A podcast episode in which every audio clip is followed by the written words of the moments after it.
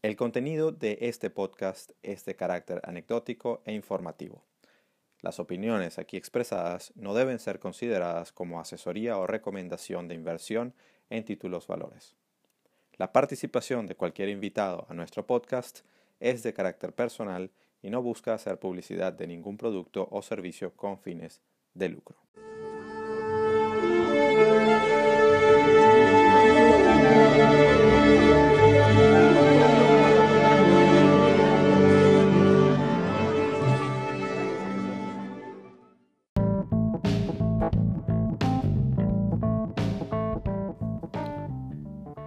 Bienvenidos a Trading en Serio, tercera temporada. El podcast sobre trading en español en el que dos experimentados traders te presentan sus experiencias con los mercados financieros desde la perspectiva del trader profesional, con Alberto Cárdenas y Eduardo Gavotti.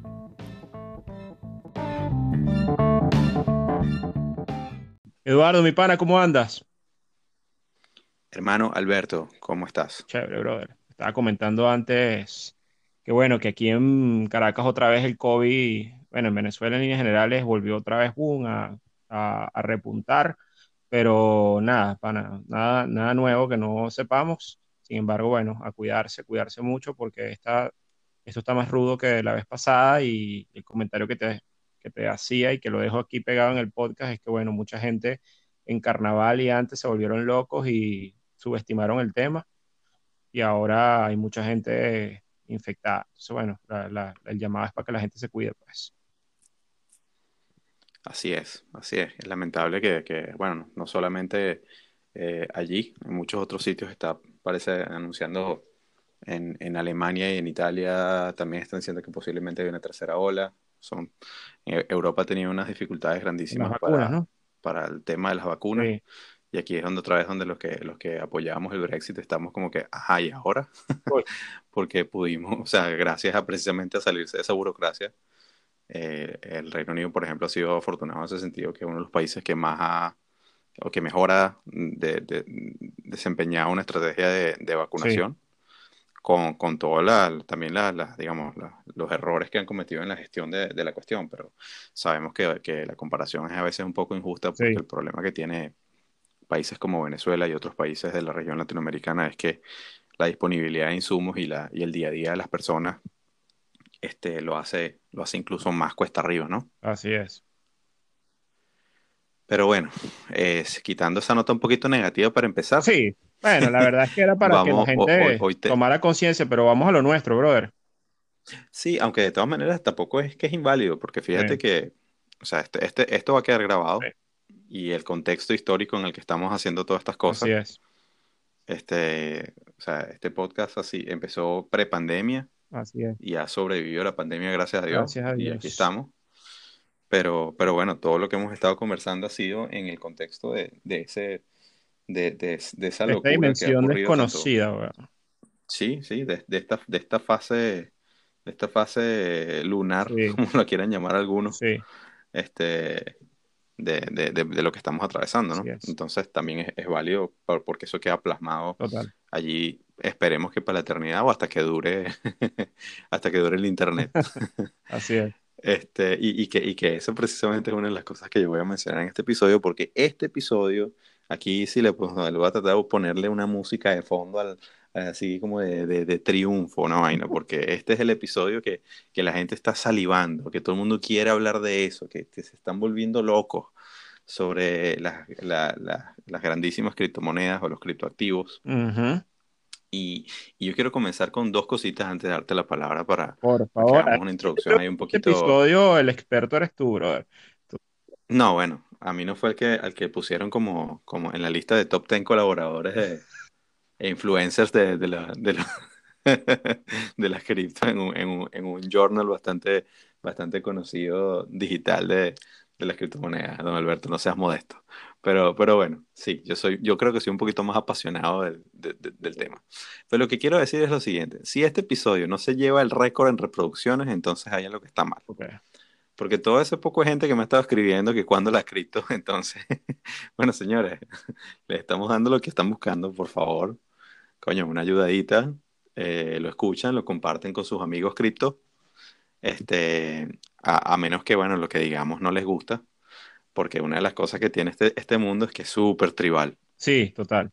Y es súper, súper, o sea, una, es una de las particularidades que tiene. O sea, yo, tú no ves en ningún lado gente, bueno, con algunas acciones eso está ocurriendo ahora, pero tú no ves a alguien así como que, sí, el petróleo, y entonces eh, viven Sí, y desviven por el petróleo y, y todo, toda su vida la basan en el petróleo, o sea, o yo qué sé, o sea, eso, eso no no, eso no existe. existe. O el eurodólar, sí, ese, Exactamente. o sea, realmente no. En cambio, con las criptos sí hay un tema, es un tema bastante complejo, generacional. Hay todo un tema socionómico, es súper interesante eso, pero, pero, pero, pero, pero, no quiero meterme mucho con eso. Por eso hago la, la acotación al inicio, Claro, porque este podcast se llama Trading en serio. vale. Y aunque conversamos un poquito de todo, vamos a tratar de enfocarlos desde el punto de vista como precisamente lo que es esta serie de esta tercera temporada, que es clases de activos. Sí, Y, y ojo, no es como me dijo una persona que, eh, ¿cuándo es la próxima clase? No, no es que esto no es una clase de, de, de, de, digamos, de nosotros impartiendo clases, no. O sea, la- me refiero a los tipos de activos. Y, y lo que siempre digo, cripto es un tipo de activo más. Hemos hablado de Forex, hemos hablado de, de crédito, hemos hablado de commodities, hemos hablado de acciones, opciones y, y ahora estamos hablando de otra clase de activos que va junto con todo eso, con todas sus particularidades, sostenidos y bemoles, que es la, la- las criptomonedas. es. Entonces, espero señores, los que están esperando este capítulo, aquí está. Dejen ya de joder. No, mentira. No, vale. Espero que lo disfruten. Plomo. Entonces, no sé si tú quieres agregar algo antes de meternos más en No, en la, dale, en la dijiste tela. tú, bueno, esas, las dos cosas, arranca tú, por favor. Sí, bueno, esas eran las dos, pero está bien. Ok, iniciamos entonces con, con, con el tema. Ok, eh, a ver, pri- primero que nada, eh, bueno, siempre damos como una caracterización del mercado y, y- y- y, bueno, las, la- las criptomonedas eh, inician, o el boom de las criptomonedas inician básicamente con la más grande de todas ellas, que es Bitcoin. Ujú. Y, y por allí en, eh, eh, vamos a resumir un poco toda una historia súper compleja.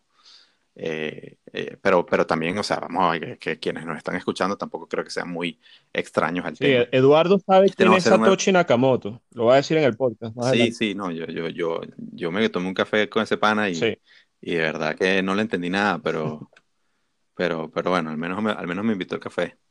Este, no vale. eh, eso, a ver, el, eh, a, a menos que la gente haya estado viviendo bajo una piedra y, y sin conexión a internet por los, últimos 10 años, tienen que haber escuchado más o menos de qué van las criptomonedas. No, no es que vamos a entrar mucho en la, en, en- en la, la complejidad de las definiciones y todo el tema, pero sí a darle, eh, evidentemente, una caracterización como lo hemos hecho en los otros episodios. Eh, las criptomonedas son básicamente eh, eh, un, un nuevo tipo de activos que surge a raíz de precisamente la publicación de, de ese paper de Satoshi Nakamoto, en el cual decide básicamente eh, establecer un mecanismo eh, de, transferencia de valor mediante un protocolo, tal cual como la utilización del Internet que se envía información de un, de un- de un lado a otro a través de, la tecnología. En este caso estás transfiriendo eh, valor mediante una, una- una- red interconectada de, computadores que básicamente, o, digamos, software que, básicamente leen un código y pueden verificar que no solamente que la transacción existe, que, la persona que está enviando el valor tiene, eh, tiene posesión de ese activo que no lo ha utilizado eh, anteriormente, es decir, que no hay double spending o no, no puedes gastar dos veces el mismo token y que, y que le está mandando a una persona que también existe y todo eso está encriptado. Por eso se llama criptomonedas, porque está eh, empoderado por, un- por un- una encriptación de datos que eso te permite eh, eh, eh, unos ciertos parámetros de seguridad. Ahora, la, ventaja que tiene eso, o, el motivo por el cual eso surge, es por un, básicamente una, un distanciamiento o una búsqueda de salirse del sistema tradicional, del sistema bancario tradicional, por una confianza, un problema de desconfianza o de ruptura de la confianza de cómo funciona el sistema financiero. De hecho, en esa primera transacción famosa incluye, incluye un mensaje dentro de, ese, de, esa de esa primera transacción que luego de que la, la desencriptas, podías leer el titular de un diario en el 2008 de, de, aquí del Reino Unido diciendo que el, el canciller básicamente, o sea, eh, eh, y, promoviendo el rescate de los bancos eh, a raíz de la crisis financiera. Y entonces eso es como, ah, ah, luego, luego lees el paper y el paper te das cuenta que básicamente lo que está diciendo, mira, tú no necesitas, para, para yo enviarte valor, podemos hacerlo de esta manera y no necesito una, una entidad centralizada sino básicamente depositamos la confianza del sistema en el código. Y el código es lo que nos va a dar esa fortaleza eh, para, eh, y esa confianza de que si funciona, evidentemente todo puede ser validado por la red de computadores. Y eso es lo que se llama la, la, blockchain o la, o la, cadena de bloques. Entonces, cada, cada criptomoneda tiene, bien, bien puede ser que tiene su propia blockchain o está montada sobre una blockchain distinta. Entonces tienes, de, para no eh, eh, complicar mucho las cosas, tienes las dos más grandes, que son Bitcoin y, Ethereum. Son las, dos blockchains más, eh, mucho más, digamos, distribuidas y, de mucho más volumen de todas las que hay. y básicamente eso permite que otras aplicaciones u otras criptomonedas puedan nacer o puedan operar sobre esas plataformas porque hay que separar dos cosas. Es lo que, lo que decía uno de los, de los, de los precursores, o no, precursores, esa no es la palabra correcta, pero sí uno de los embajadores más eh, interesantes y más, más eh, conocedores de esta materia, que se llama Andreas eh, Antonopoulos, que, que, él mencionaba que tú puedes hacer esa separación de lo que es Bitcoin con B, con B chica, o con, con, con B minúscula, y Bitcoin con B mayúscula. Entonces tienes Bitcoin con B minúscula, es el token, es la, es la moneda, es lo que se conoce como la criptomoneda. Pero luego tienes Bitcoin con B mayúscula, es la red, es toda, es toda la plataforma, es el portaaviones donde está montado todo eso. Y, y, y, esa plataforma que nunca ha sido violentada, o sea, es impresionante cuando tú ves la, la, el tema de la robustez, que es la única red que, que, que el uptime, o sea, el, el tiempo que ha estado funcionando, es 99.99% del tiempo. Eh, luego nunca ha sido hackeada, han sido hackeados exchanges, han sido hackeadas alguna que otra billetera, etcétera, pero, pero la blockchain como tal de Bitcoin nunca ha sido hackeada. Y, el por qué es porque precisamente ese, ese, mm, esa plataforma o la forma como funciona tiene, eh, tiene eh, dentro de su sistema unos incentivos que le, plantean un dilema a cualquier persona que quiera pasársela de vivo y, vulnerar o intentar vulnerar y vulnerar a, Bitcoin, que es que básicamente todo el poder que tú vas a necesitar, computacional, energético, de tiempo, etcétera, para tú violar las reglas te va a salir excesivamente mucho más costoso que, que utilizar ese mismo poder para, para, jugar dentro de las reglas, darle más seguridad y que encima vas a, vas a ser remunerado por, por, por, la estructura, porque si te, básicamente te conviertes en un minero,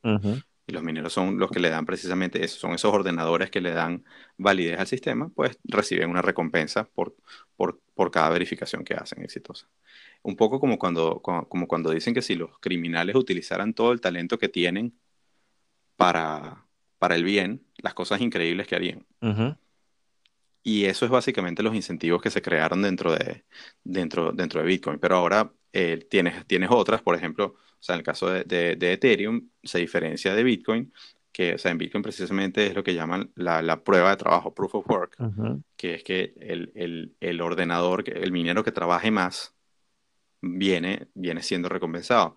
Mientras que en Ethereum es proof of stake, o es prueba de básicamente el que, el que tiene mayor eh, porcentaje de control sobre esa cadena, pues puede venir mayor, eh, mayormente remunerado y por eso el incentivo es a que adquieras mucho más y a que tengas más predominancia dentro de la cadena, con lo cual entonces requieres un poco que sea esa figura de lo que llaman como el dictador benevolente, ¿no? De que, o sea, si tú eres eh, el, como el fundador de Ethereum, si el tipo se vuelve loco y quiere usarlo todo para dominio personal, pues evidentemente está susceptible a corrupción y a que todo eso se, caiga.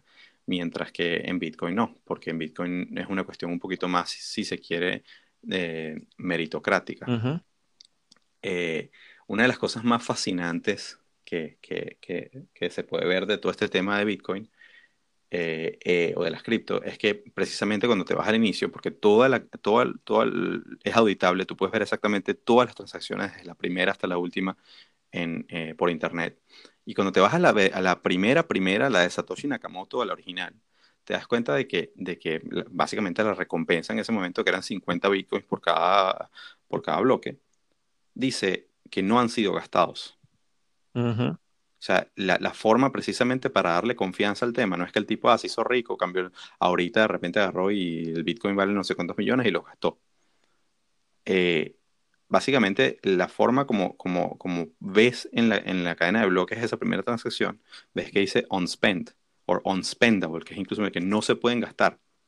O sea que se, se cree, esa, esa, esa, primera, el génesis, se creó precisamente con la intención de, mira, o sea, esto necesitamos un, un, punto de partida y no me voy a aprovechar de ese punto de partida para, para ganarle al resto de la red, sino lo pongo al servicio de la red para que todo arranque. Entonces la cosa, hay gente que le ha tomado casi que hasta, hasta, hasta para, paralelismos bíblicos al, tema. Hay gente que se toma tal cual esto como una religión. Sí. Cosa que yo, cosa que yo, eh, digamos, ahí no me, no me, no me, no. Sí, sí, y ya, yo ahí no me, no me apunto. mi, mi, religión, yo soy, yo soy cristiano, guste a quien le guste yo tengo un único Dios y no es Bitcoin. Otra vez, para mí Bitcoin es un, es un asset class más. Lo Pero mismo, dije que no iba a hablar mucho lo mismo puedo decir yo eh, a nivel de eso, de religión o de, o de igualito. Somos colegas en ese sentido. Pero, pero eh, las cosas interesantes de los asset class hay que estudiarlas y entenderlas. Sí, sin duda. Y bueno, dije que no iba a hablar mucho de toda la narrativa. Pero está excelente, brother, esa explicación, déjame decirte. O sea, y ahí, y ahí, y ahí, por ejemplo, bueno, pero eh, me parecía un poquito para dar contexto al tema. Entonces, ¿qué pasa? Que todo eso, mm, digamos, hacemos fast forward y nos movemos rápidamente hacia, desde, desde el inicio, que fue 2008-2009, hasta, hasta ahorita, que han pasado ya este, poco más de 11 años. Y, y, bueno, ha, ocurrido de todo. Ha ocurrido picos en, en, en, la, en la valoración, hubo desastres, luego hubo eh, eh, desastres porque el principal exchange que estaba cuando tuvo ese primer bull run este, fue hackeado y entonces que fue Mt. Gox y después vino el primer, digamos, invierno cripto o el primer bear market fuerte. Comienza toda una serie de desarrollos, viene el segundo que bastante motivado con, con, con, los retail y todo el, todo el tema que vemos ahorita mucho con estas acciones de, eh, de los millennials, que es otra vez el, miedo a perderse lo que está pasando, el fear of, fear of missing out. Sí.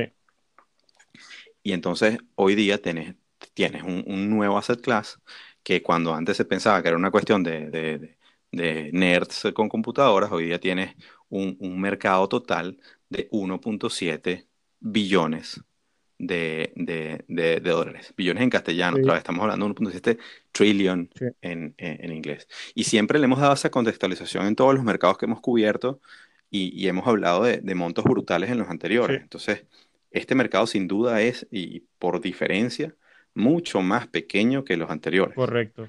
Pero, sus tasas de crecimiento eh, son muy superiores. Exactamente, pero el ritmo al cual... en capitalización de mercado, pues. Sí.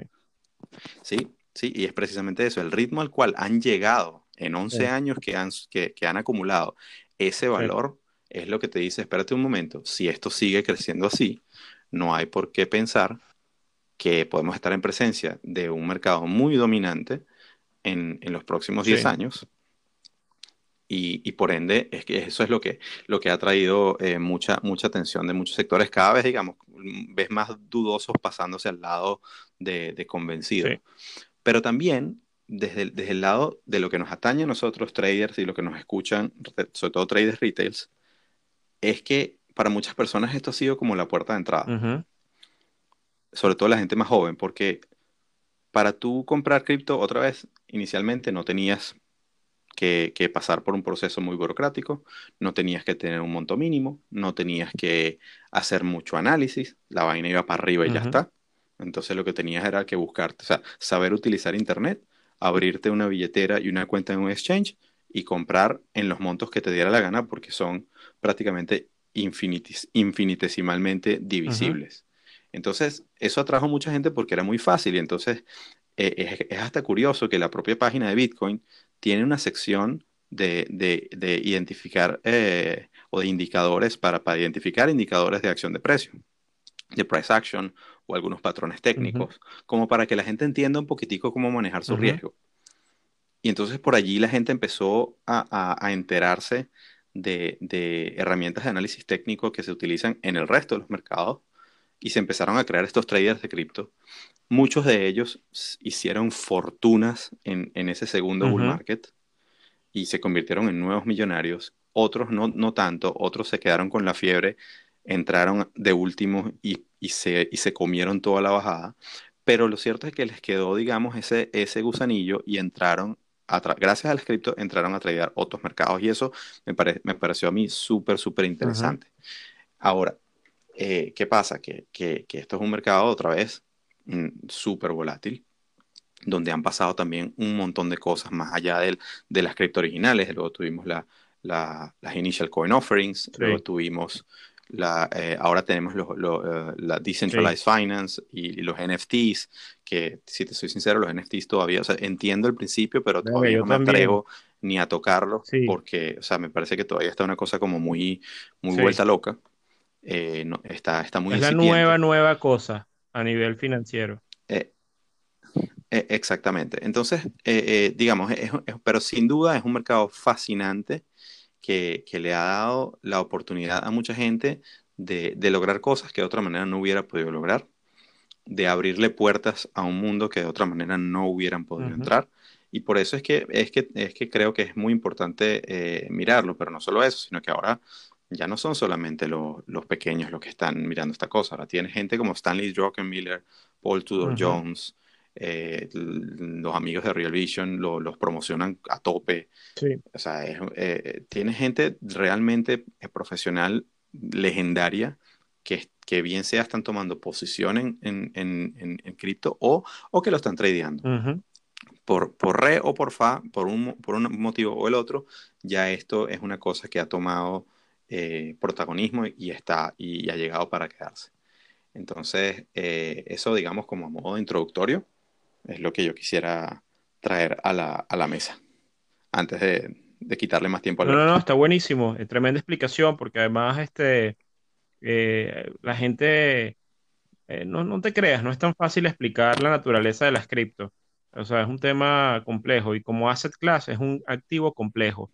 Yo lo veo de esa manera.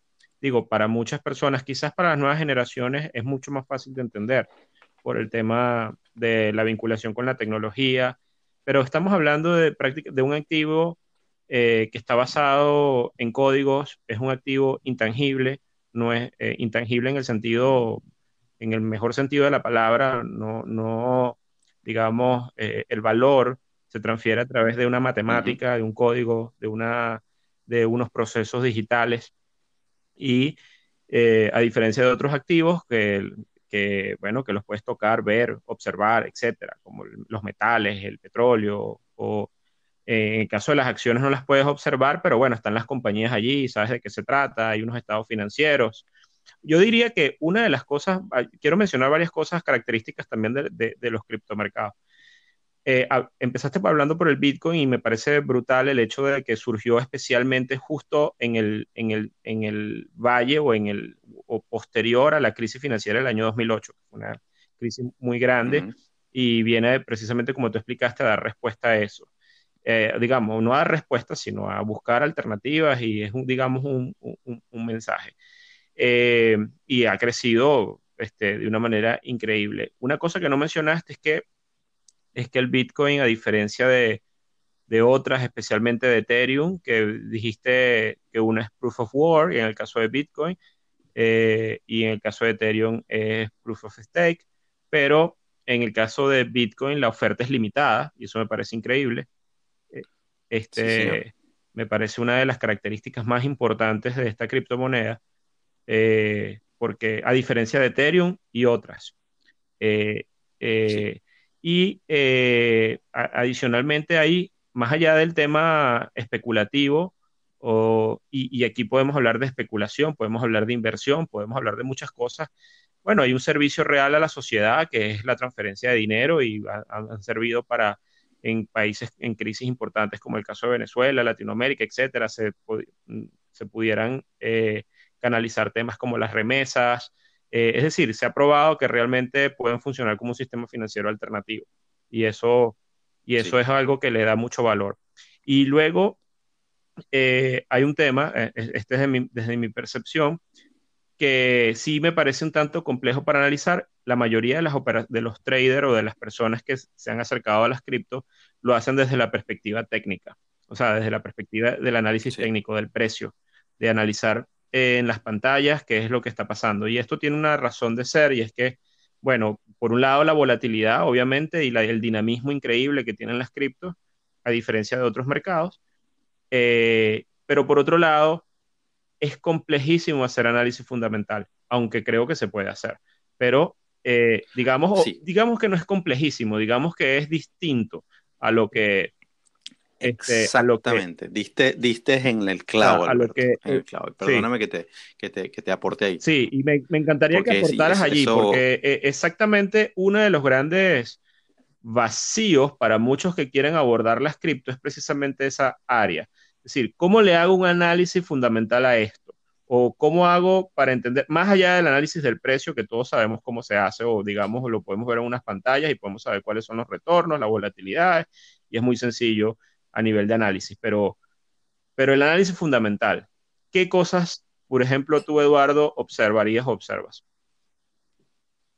Y, es, que me, quitaste de la, No me la quitaste, pero te adelantaste con, una de las cosas que más quería mencionar en esto. Y, quizá en algún momento, Alberto, tal vez, y lo creo que lo hemos dicho, en esta temporada tendremos espacio para hablar más eh, abierto de, lo que significa realmente e, es, esa, es lo que para algunos es una pelea entre lo que es análisis fundamental y análisis técnico tú, siendo, un, maestro del análisis técnico y yo que me decanto, me decanto mucho más por el lado fundamental, creo que, creo que bien sea por uno o por otro, hay muchas cosas que están mal entendidas y sobre todo mal, mal, mal eh, diseminadas o difundidas.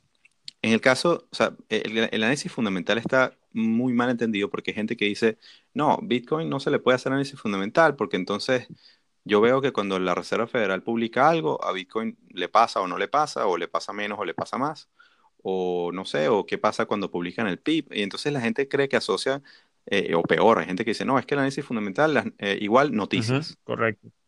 Eh, o, igual calendario económico. Y no tienen nada que ver. O sea, es que no están ni siquiera entendiendo la frase que, que, que, te lo está diciendo análisis. Sí, tiene que ver con el análisis del activo, o sea, y de entender cuáles son los, fundamentos.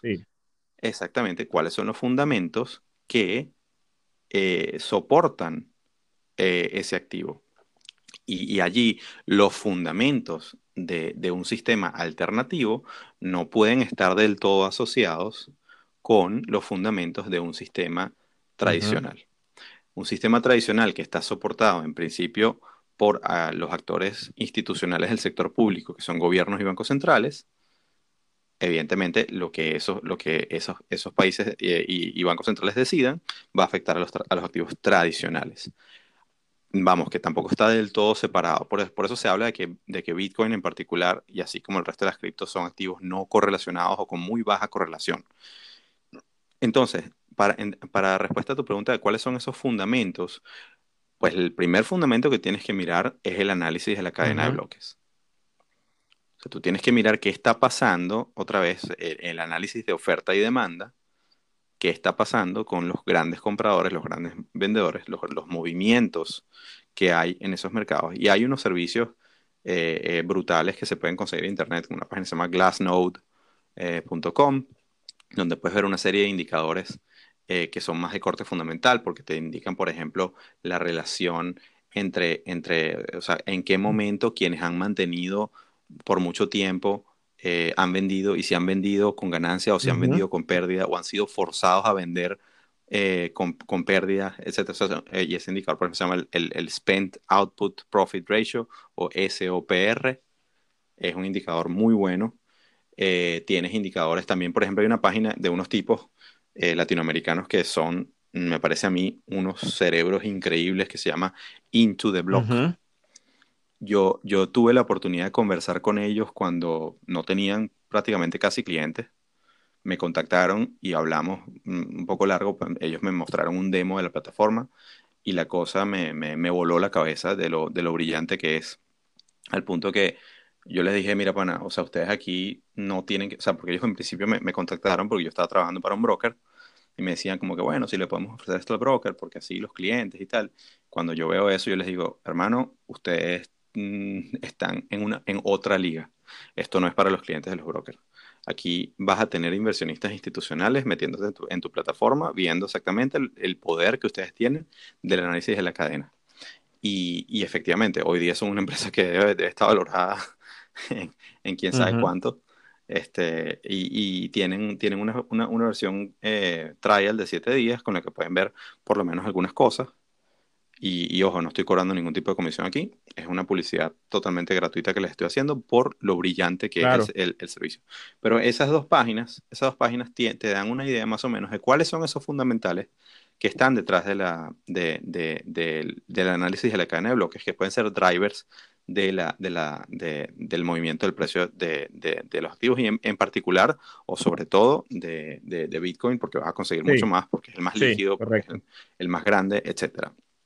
Ahora, ¿quiere decir eso que no hay ningún tipo de noticia macro o que afecta al Bitcoin? No, por supuesto que no. O sea, cuando tú tienes en, en, el, en eh, una de las proposiciones fundamentales a donde ha girado todo este tema de Bitcoin es que se volvió o no solamente una salida al sistema monetario tradicional, sino un hedge contra la inflación y con, sobre todo contra la pérdida del valor eh, progresiva de, de, de, del dinero fiat y en particular contra la hegemonía uh -huh. del dólar.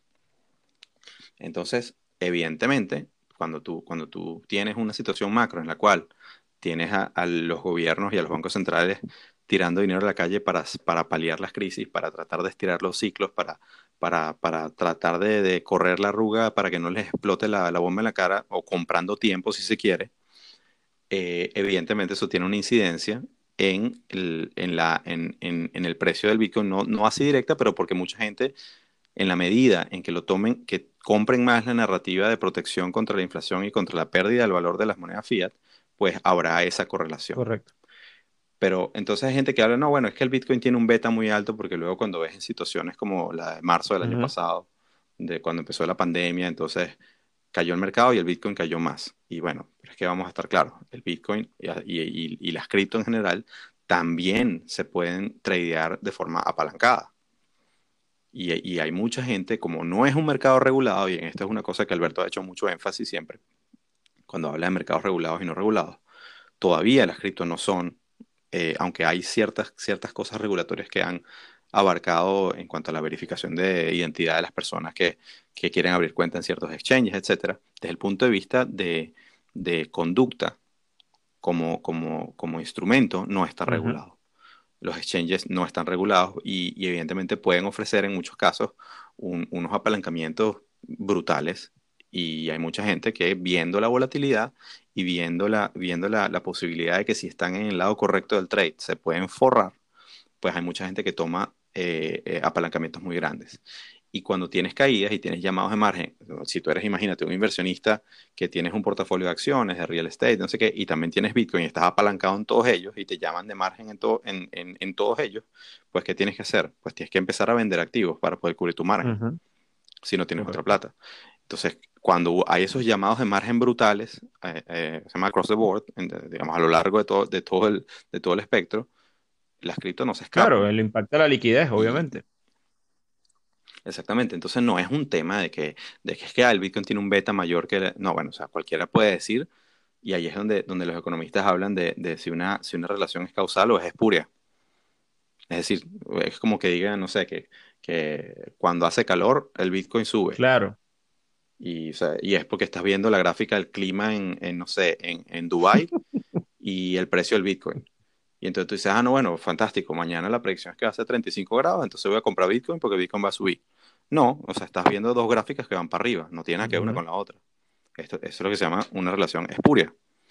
Entonces, en este caso, eh, eh, es, es, algo más o menos así. Si te pones a ver, de hecho, año tras año, particularmente el Bitcoin ha sido el, el, el best performing, o sea, el, el, activo que ha tenido mejor desempeño de todos y con diferencia. O, ok, que tiene, tiene movimientos de volatilidad brutales de los cuales hay que tener cuidado. Pero, pero entonces, para, para redondear el tema de los fundamentales, primero, son, como lo dijiste tú, perfecto, diste, diste en el clavo. Son, no es que no hay fundamentales, es que son distintos. Y, son distintos porque la gente, primero tienes que entender qué son los fundamentales, y los fundamentales no implica el calendario económico que te da el broker, eso no, son, eso no es análisis fundamental. Es que de hecho ni siquiera las cosas que se mueven por análisis fundamental tradicional las saben hacer, porque entonces están mirando algo que no tiene nada que ver. Este, o sea, los fundamentales son, cada activo tiene sus fundamentales. Lo que pasa es que en el mundo tradicional, vuelvo y repito, tienes cosas que están soportadas por esas dos grandes, esos dos grandes planetas, el, Júpiter y Saturno del sistema financiero, que son los bancos centrales y el gobierno. Y lo que pase allí, evidentemente va a afectar todo lo demás. Ahora, pero ¿qué ves exactamente a nivel fundamental? Estás viendo, por ejemplo, ya me dijiste que usaste, que se pueden usar, por ejemplo, estas dos páginas, que es tremendo dato para los escuchas, este, para explorar ratios y cosas fundamentales, pero háblame de más. Por ejemplo, esto el tema de la dificultad de minado. Eh, o el tema, por ejemplo, de cosas que se pueden ver como eh, gasto de energía de la red. Son cosas que se pueden analizar en, dentro de todo esta, dentro de estos esquemas. Se pueden, pero para mí eso es ruido. Eh, de hecho, si te digo cuál es el que, el que más utilizo como, como indicador fundamental, es, es, el que llaman el modelo de stock to flow que es un, que es un modelo que se utiliza también para el resto de los activos escasos como el oro y la plata. El, el, modelo de Stock to Flow es, es, un modelo, y lo pueden conseguir en Twitter, eh, el, el, el, handle o el, arroba de la cuenta de la persona es, plan B, o, ese, ese, es el nombre, pero, pero aparece como, como 100, 100, eh, en inglés, 100 trillion USD, 100 trillion USD. Y, y ese es el, digamos, el, el que adoptó, porque él no creó el modelo Stock to Flow, el modelo Stock to Flow se utiliza para, para, para otra vez, para valorar eh, no solamente activos escasos, sino también una relación de oferta y demanda entre, entre divisas. Y él adoptó el modelo Stock to Flow hacia, hacia Bitcoin. Y, y, digamos, en, en, resumen, lo que te plantea el, modelo Stock to Flow es cuánto tienes, cuánto tienes que, eh, que minar o cuánto tienes que, digamos, explorar y explotar para tú, para tú conseguir, para tú obtener toda la oferta total disponible hoy de un activo. Vamos a llevarlo al caso del oro. Imagínate que hay, no sé qué, vamos a ponerle un número redondo, que sea 100 millones de toneladas de oro en el mundo. ¿Cuánto te cuesta, cuánto te costaría no solo agregar una unidad de oro adicional, sino qué trabajo tendrías que hacer para tú encontrar otros 100 trillones de dólares adicionales. Entonces eso te da, evidentemente, cuando el indicador es muy alto, te da ese indicador de escasez. Si es, si es muy bajo, si tienes que hacer muy poco trabajo para conseguir otra, la misma cantidad de lo, total disponible, entonces no es tan escaso. Mientras que, si, mientras que si tienes que hacer mucho trabajo, pues evidentemente eso te da más escasez. Entonces, hoy día, el, más escaso de todo, parece mentira, es el oro. Y le sigue muy de cerca, pero otra vez volvemos a la tasa de crecimiento, es el Bitcoin. De aquí a cuatro años, el Bitcoin va a desplazar al oro en cuanto a esa escasez por el algoritmo que tienen de que cada vez la recompensa a los mineros es menor. Es decir, se autorregula. Esto es, otra, esto es otra de las características que me parece fascinante que el modelo, digamos, el, las condiciones futuras, si todo está bien, dictadas por un algoritmo, a diferencia de los otros elementos naturales, eh, son casi que perfectamente predecibles. Punto de vista de la escasez, esto en este tema que estamos hablando. O sea, si tú sabes efectivamente que el algoritmo actúa de una manera y puedes proyectar en el tiempo y eventualmente entiendes que dentro de cuatro años va a ser más difícil obtener un, este, no sé, una cantidad de Bitcoin que cualquier otro activo, pero en el caso particular del BTC, del Bitcoin, eh, ese trabajo es bastante, em, accurate, o sea, es bastante, tienes, tienes la data real. Sí, es bastante eh, o sea, es decir, este, es un algoritmo, pues, al final del día. En, en todas las Sí, otras sí. cosas tienes elementos que pueden cambiarte esa perspectiva. O sea, pueden conseguir un nuevo yacimiento eventualmente, un elemento natural. Este, mañana el humus descubre cómo perforar en la luna y de se dan cuenta que la vaina está hecha de oro por dentro. No sé, estoy hablando de estupideces, pero este, No, no es tanto, Alberto, ojo, que, el, que básicamente el plan de sí, Elon sí, Musk es lo sé, minar afuera en el espacio. Exactamente. Este. Porque hay metales en los, ast- en los claro, asteroides, así de sencillo. El oro no, es, no, no nació en la sí, Tierra nada más. O sea, lo- son, son, son, son compuestos químicos, son, no compuestos, son elementos químicos que están en, en abundancia en el sí, espacio.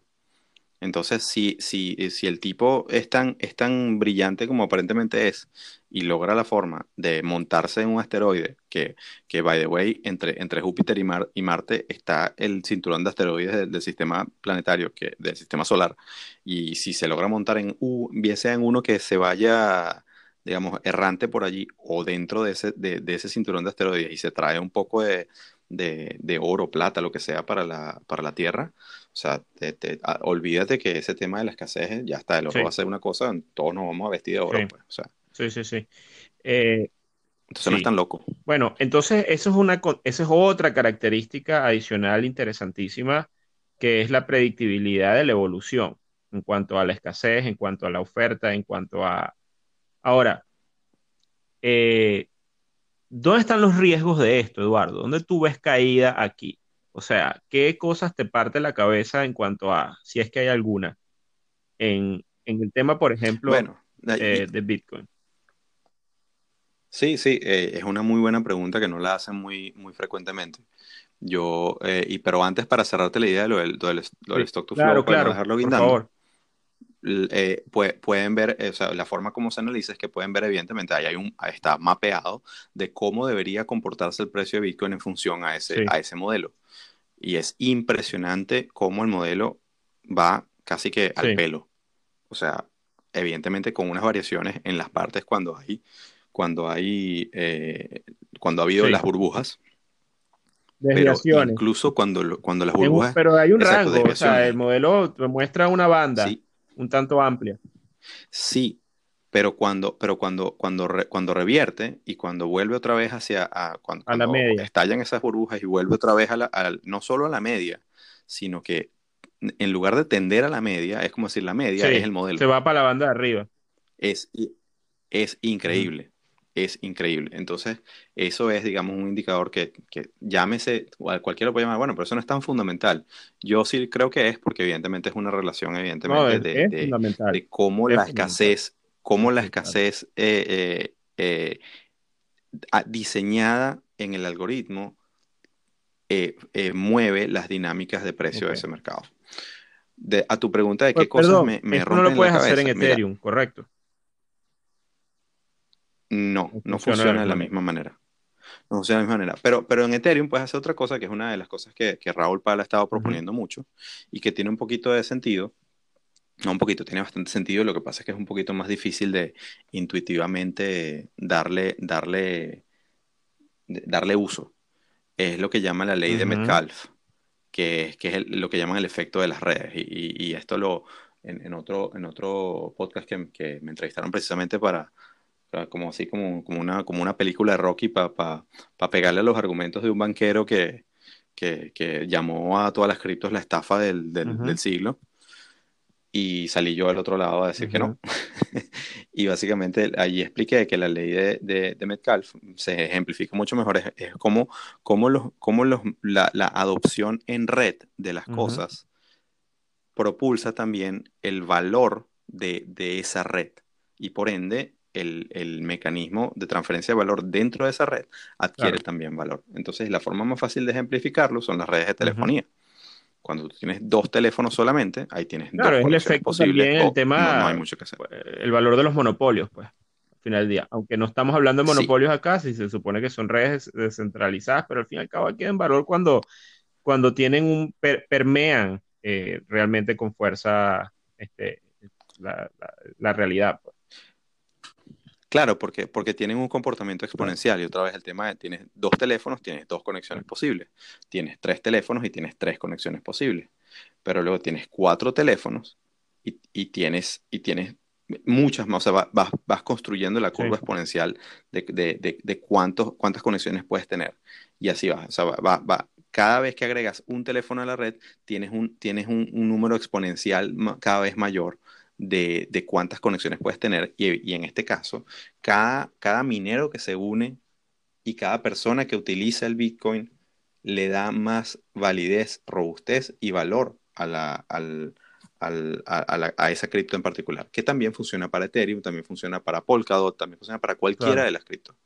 O sea, eh, siempre que evidentemente logre, esa red logre fortaleza en cuanto a sí, adopción. Sí.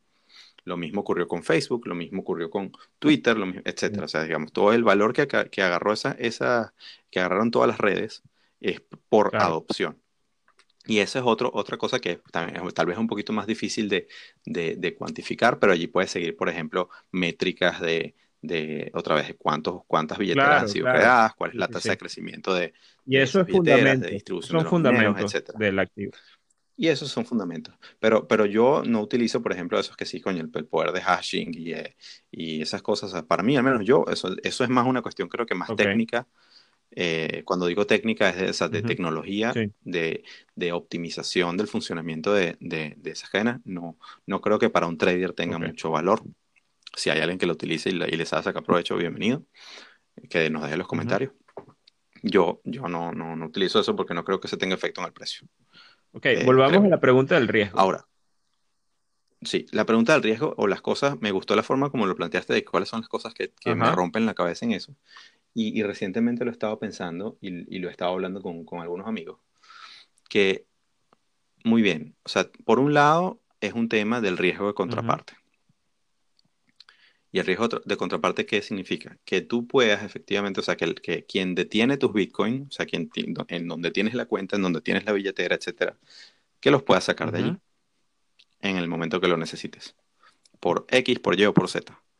Y allí entran otras consideraciones, otra vez por tema, las cripto tienen la particularidad, algunas de que tienes billeteras custodiadas o billeteras sin custodia, sí. es decir, que tú eres sí. el dueño de, de sí. la caja fuerte o estás básicamente alquilando sí. la caja fuerte de, de, otro y te las guardan okay. y entonces confías en la tecnología tal cual como confías en tu banco por, por, por la plata que tienen allí.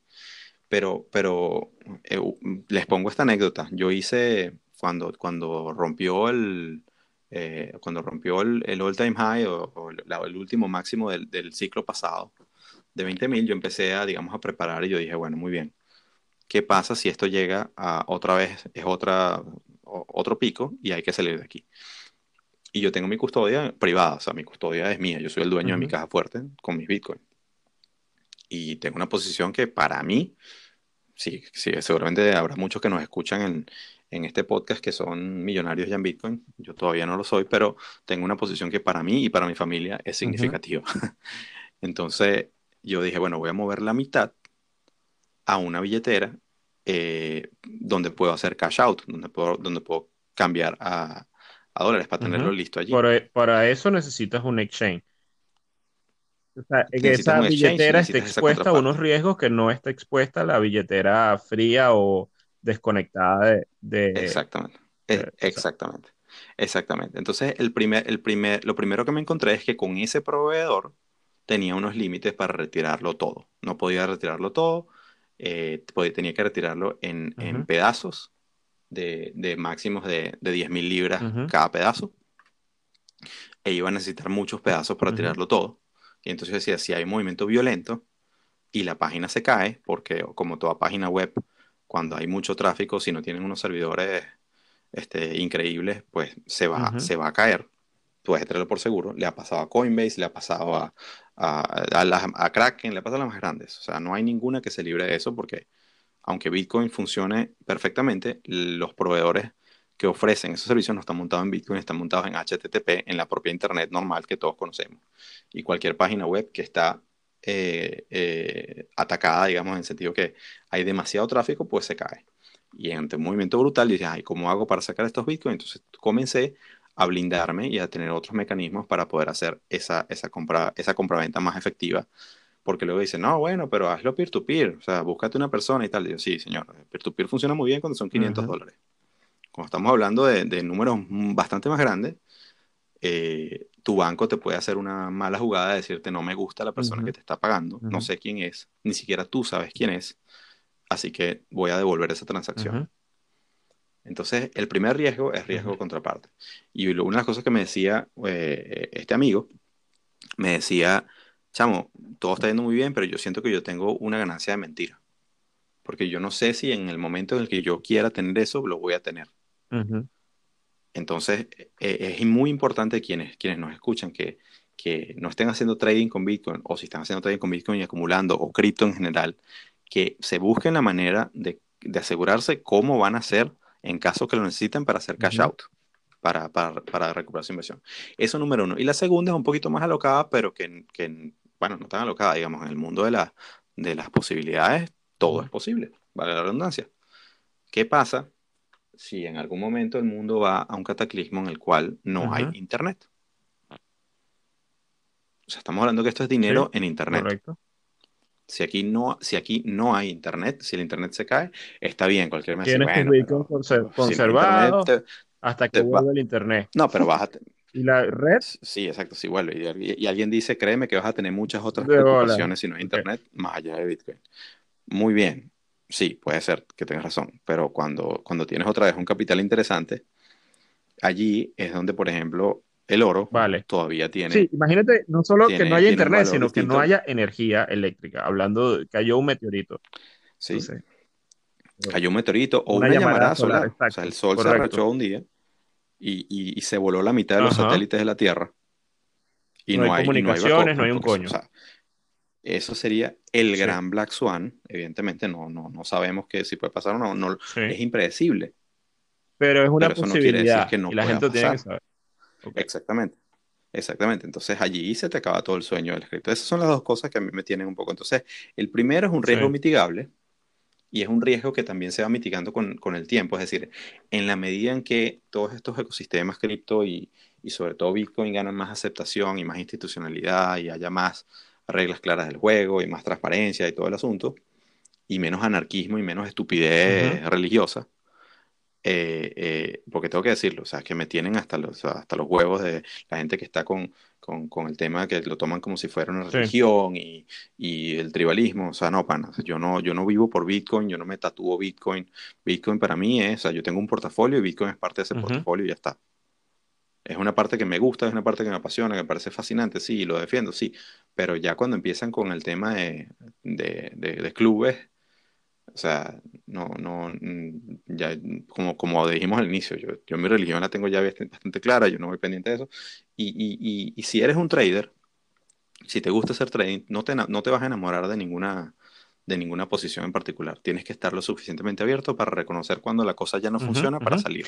Mira, y no te preocupa que he leído, lo leí hace un tiempo, ¿no? Y no soy experto en el, tampoco he profundizado en el tema, pero la propia evolución tecnológica eh, o sea, eh, digamos, eh, las características del, del blockchain y de, y de, las cripto y, su, y, su, y su, valga la redundancia, su encriptado, que es parte del valor que, de, todo esta, de todo este tema.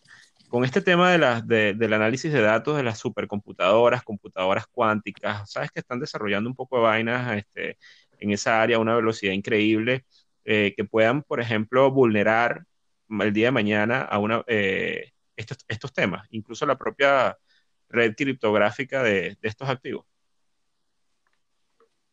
Bueno, en algunos casos lo, lo, han hecho, o sea, pasó con, pero fíjate que pasó, por ejemplo, con Ethereum Classic, ha sido, ha sido hackeada dos veces. Y, y, ahí está todavía, y de hecho está creciendo incluso de valor. ¿Por qué? Porque la, la blockchain se, se, reorganiza. La red. Y, y, como que, y como que escupe al, al agente invasor o sea, primero hay ese choque de que qué pasó, se confunde la cadena y no sabe si está verificando el, bloque real o el bloque falso. Pero rápidamente, como es descentralizado, tienes un, si, y si es realmente descentralizado, tienes ese poder de que muchas, muchas, muchos nodos distintos pueden identificar al invasor y rápidamente la cadena se reorganiza y continúa verificando por el camino correcto. La cuestión es fascinante porque es casi como hasta una cuestión de cadena de ADN. O sea, y de forma como, como el cuerpo y los glóbulos blancos defienden el... es una... Es, realmente que esto, esto... Yo te voy a decir algo. Yo creo que vamos a tener que hacer otro episodio para hablar de este tema. O sea, una continuación, eventualmente. Porque hay demasiadas vainas de qué hablar, weón. Sí, no, no, es que esto es muchísimo, pero vamos, yo ahorita no tengo mucha limitación, aunque tampoco quisiera que fuese un episodio de, tres horas, porque la gente se nos duerme, pero, pero, pero por otro lado, eh, lo, que sí quiero eh, recalcar es que, o sea, yo no soy un experto técnico en cuanto a, digamos, al, funcionamiento computacional de esto, lo que he leído es quizás lo mismo que has leído tú, eh, pero sí tengo bastante confianza porque otra vez es la forma como los incentivos De, de, estas cosas están construidos. Entonces, aunque, o sea, para que, una, para que una, un computador cuántico, lo que sea, que digamos que, que, que, pueda reproducir toda la cadena, toda la blockchain de Bitcoin idéntica en, yo qué sé, imagínate, hagamos un caso exagerado, en un día, la reproduce exactamente igual y confunde todo y tal cosa, le va, o sea, necesitarías un agente, lo que llaman un agente no económico interesado en, en joder, y me perdonan el francés, toda esta evolución. y, y, un agente no económico podría ser un gobierno. Claro. Y... Y, pero, pero, pero vamos, que yo creo que los gobiernos ahorita tienen más problemas que esto. Porque, porque el, tema, el tema, lo peligroso aquí en esta cosa son las narrativas. Yo no veo en particular y luego te doy la palabra porque sé que tú has leído mucho el tema y, y eh, yo no veo en particular una, una, razón por la cual los gobiernos le tengan que tener miedo a, la, a las cripto. Al final, al final del día todos estos sistemas son, eh, pueden convivir. Aquí quienes van a salir pelando, quienes van a salir con, con, el rabo entre las patas, van a ser otra vez todos esos, esos religiosos que creen que, que el, el, mundo va a ser según, según como ellos quieren que sea. O sea, que todo se va a romper y que solamente Bitcoin va a ser lo único que, que va a servir y Bitcoin es lo que le... O sea, la, la, casa, se va a comprar una casa de Bitcoin y van a vivir en un techo de Bitcoin y van a comer Bitcoin y se van a vestir con Bitcoin y, no. O sea, eh, eh, basta, o sea, lo mismo era con Internet, pues. O sea, Internet podían decir que oh, es una, era una cuestión de... Eh, los gobiernos no tenían interés de que la información se difuminase de esa forma y al final del día lo que hicieron fue incorporar Internet a, la vida diaria y, y, montarse en el tren y tratar precisamente de controlar, o sea, las, Estados Unidos tiene las compañías más grandes proveedores de, de, Internet. Cuando tú surfeas en Internet, tú no estás en Internet, tú estás en Google. O, en Facebook, o cuando tú abres un enlace desde Instagram o desde Facebook, ya ni siquiera vas a Google, vas al navegador de ellos propios. Entonces es solo una subsección de Internet, porque como has dicho, si queremos hablar de, de la, de la dark web, o de, la, red oscura, aquí sí, aquí sí nos metemos en, o sea, Black Mirror, pues, y, pues, pueden pasar cosas eh, espeluznantes. Yo particularmente no me atrevo a entrar a, pisar ese mundo porque ahí hay cosas que no, no sé qué es lo que me voy a encontrar y aparte que dejas un footprint que no te, que no te va a gustar. Es como, es como visitar, como visitar Irán si eres, si, si, si eres judío. De ahí no sale. Este, eh, pero bueno, no sé qué opinas tú, o sea, de, de, de esos, de esos mismos temas que me has preguntado. ¿Qué, qué preocupación sí, bueno, eso, yo, ¿Qué contras eh, le ves? Por un lado, ese tema tecnológico del modelo, de, de o sea, obviamente, eh, la verdad es que es muy interesante y por un tema más terrenal me preocupa un poco que, ojo, que yo creo que, eh, pero es un tema de ruido de corto plazo en la propia evolución de la convivencia ese que tú estás hablando, pero es ese interés de los políticos y los gobiernos de regular, ¿no? Y, y el tema, hay una preocupación de la parte de los gobiernos que es el tema de los impuestos. Este, que, que bueno, ahorita recientemente creo que la India lanzó una vaina de banear este, operaciones con cripto, o no sé cuál es la regulación que lanzaron. Eso fue noticia esta semana, no sé si has leído al respecto. Eh, y bueno, están explicando un poco esta pequeña corrección del Bitcoin asociado al tema de lo que anunció India. Pero eh, yo creo que, yo creo que eh, por la propia estructura y lo que están haciendo, la, digamos, como un sistema financiero alternativo, eso no es mi gran preocupación. De que pueda haber ruido en el corto plazo por quieran imponer algo, banear algo en algún lugar, bueno, va a haber un, puede haber un ruidito, pero no, no es un tema que yo creo que ellos estén en capacidad de controlar. Al menos yo no lo veo así. O sea, Exacto. este, y, y para eso existe también el, el, la red. Eh, no, me preocupa más es, es, los temas tecnológicos, lo que hablamos antes. Y obviamente para mí es una tecnología disruptiva, este, es un proceso, parte del proceso de cambio que estamos viviendo en el planeta. Yo estoy coincido contigo 100%, creo que esto va a convivir con modos de hacer también de otras cosas.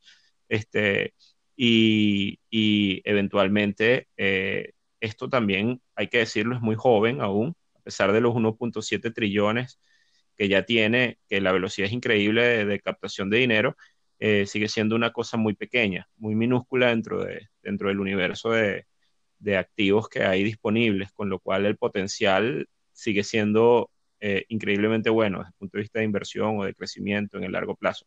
Yo sí diría que va a seguir teniendo una limpieza del sector para hablar de sector o de, o de área o de activo. Este, creo que muchos emprendimientos o, o, proyectos van a dejar de existir en, en el área cripto, eh, en, mi, en, mi, opinión sí. particular, eh, y se van a terminar de consolidar los que tienen eh, valor agregado a la sociedad, eh, los que terminan eh, haciendo una función real e impactando y generando, ayudando al final.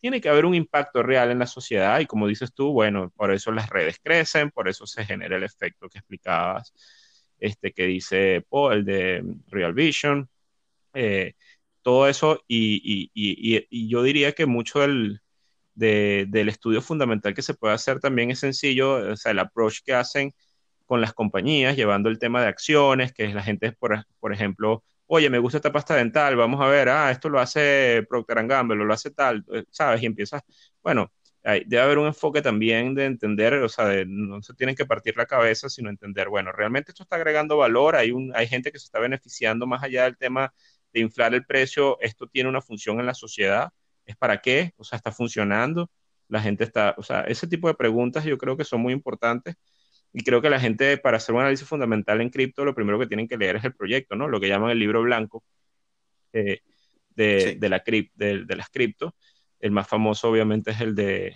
el, el, del Bitcoin, Satoshi Nakamoto, pero digamos que todas las criptos se sustentan en su, en su carta fundacional, que es lo que llaman esto el libro blanco, y a partir de allí, las personas que no logran entender de qué va eso, este, bueno, lo pueden tradear porque ven el precio moverse en las pantallas, pero yo creo que siempre va a agregar mucho valor que la gente entienda la razón de existencia del activo. Entonces, o sea... Sí, bueno, ojo, siempre tenemos la diferenciación de, de, lo que es invertir en algo Exacto. o especular en algo. Y, y, aquí, y, aquí, y aquí de repente traigo, traigo el caso que no hemos hablado, hablamos del, del tema fundamental, pero también es sí. el tema técnico. Porque el tema técnico, sobre todo, en, ha, ha, habido periodos o, o, hay muchas criptos que se prestan muchísimo y, y se dan muy bien con el análisis técnico, aunque yo haya dicho que yo mucho, no es que yo adverso el análisis técnico, sino que yo no, no le pongo, no lo pongo tanto en ese pedestal que, que muchas personas lo, lo, lo, lo, usan, con todo respeto a quienes son muy buenos en el tema, como, como, como es tu caso, uh -huh, uh -huh. Eh, Alberto. Pero, pero lo digo en, en, en, que una de las cosas curiosas de cómo, cómo muchos pares de cripto respetan muchísimo los, análisis, el, los elementos de análisis técnico es porque todavía es un mercado que es bastante uh -huh. retail. En, no, no, no, hable, no, en este caso tanto Bitcoin, pero sí, sí en muchos otros totalmente. casos de, otra, de, otros, de otros tokens. Entonces, al ser un mercado que es muy retail, sí, bueno, en el sentido de que todo el mundo está mirando lo mismo. O sea, si todo el mundo está trazando la misma línea de Fibonacci, todo el mundo está comprando en el mismo soporte y, y en la misma, y en, y en la misma eh, resistencia y con los mismos patrones y, y, demás, obviamente, cuando digo todo el mundo, me refiero a todo el mundo uh -huh. que sabe porque también tienes un mogollón de personas uh -huh. que no saben nada y que simplemente están allí y, y, y, y lo hacen mal. Entonces venden en los mínimos y compran en los máximos.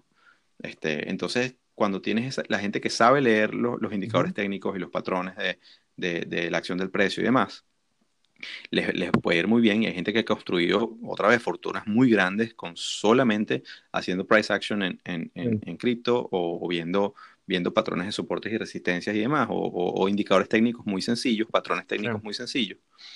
Porque precisamente al ser un mercado altamente retail y, y, cuando todo el mundo está viendo eso, pues se vuelve otra vez un, una cosa como que puedes estar casi seguro sin ver exactamente cómo están posicionados de que cuando hay un soporte grande, pues la gente va a comprar allí. Hay, gente que va a comprar allí en, grandes volúmenes. Cuando hay una resistencia fuerte, hay gente que va a vender allí en grandes volúmenes y entonces te puedes montar en, en, esa, en esas olas. Eh, cualquiera puede decir, bueno, pero eso también lo puedes hacer en otros mercados. Sí, lo puedes hacer en otros mercados, pero depende, porque cuando los fundamentales, eh, aquí está el tema, que cuando los fundamentales mandan, cuando ocurre algo en, el, en, en, esos, en esos elementos que, que sacuden eh, y que mueven realmente el precio, ahí es cuando tienes los casos que los técnicos no cumplen, porque los técnicos son una cuestión de, de probabilidades, o sea, una cuestión de, de, de bueno, hay una probabilidad de que ocurra esto bajo una serie de supuestos, o sea, de que los, de que los compradores y vendedores reaccionen de esta manera. Pero, pero cuando los tomadores de decisión o aquellos fundamentales eh, mueven, es como el movimiento sísmico. Te, te, puede cambiar y generar una serie de olas que no necesariamente van acorde a una predicción técnica. No sé si me sigue, eh, si, si, si secunda lo que estoy diciendo. Esto, esto es así. Este, esto hay mucho de los fenómenos naturales en la dinámica de los mercados. Al final son un proceso, yo siempre digo que son sistemas dinámicos vivos y este es muy interesante porque es un, además de, ser un sistema dinámico vivo, es un sistema dinámico joven con unas características especiales que tienen además un impacto interesante desde el punto de vista generacional porque muchos de los participantes es gente joven además.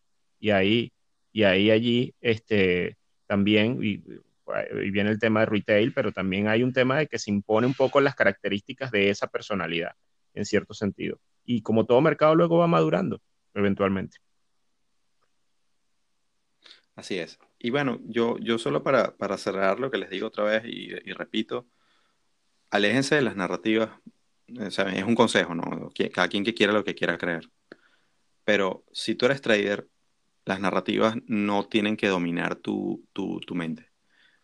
Bitcoin lo tomas como es o cripto en general, tú puedes tener incluso, puedes incluso dedicarte solo a tradear cripto, eso está absolutamente bien, si eres bueno en eso y te está yendo bien, eso está absolutamente bien, pero tienes que saber que, existe un mundo afuera de las cripto que también te da muchas oportunidades o que tú puedes complementar tu mundo cripto con el mundo más tradicional o dicho mm, eh, de, de, la otra manera, tu mundo tradicional con el mundo cripto y puedes darle un balance a tu portafolio brutal.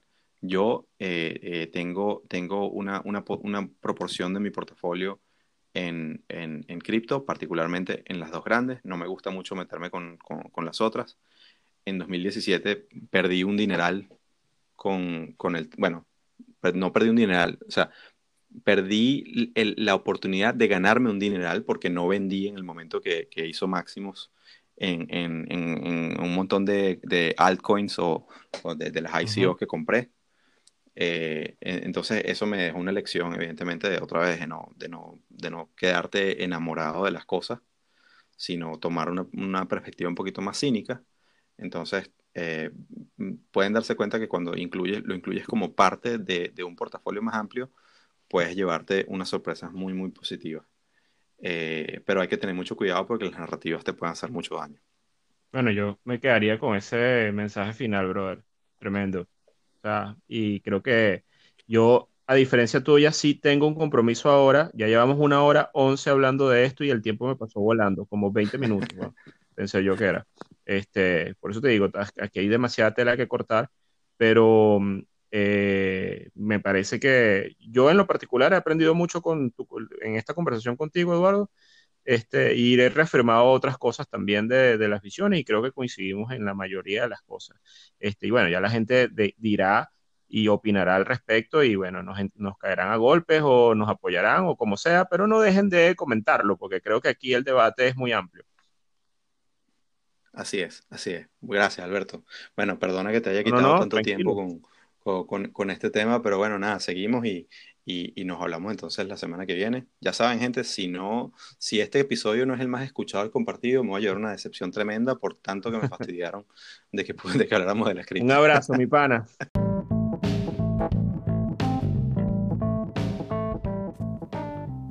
Esto ha sido otro episodio de Trading en Serio. Síguenos en Twitter, Instagram y Facebook en arroba Trading en Serio. Gracias por acompañarnos.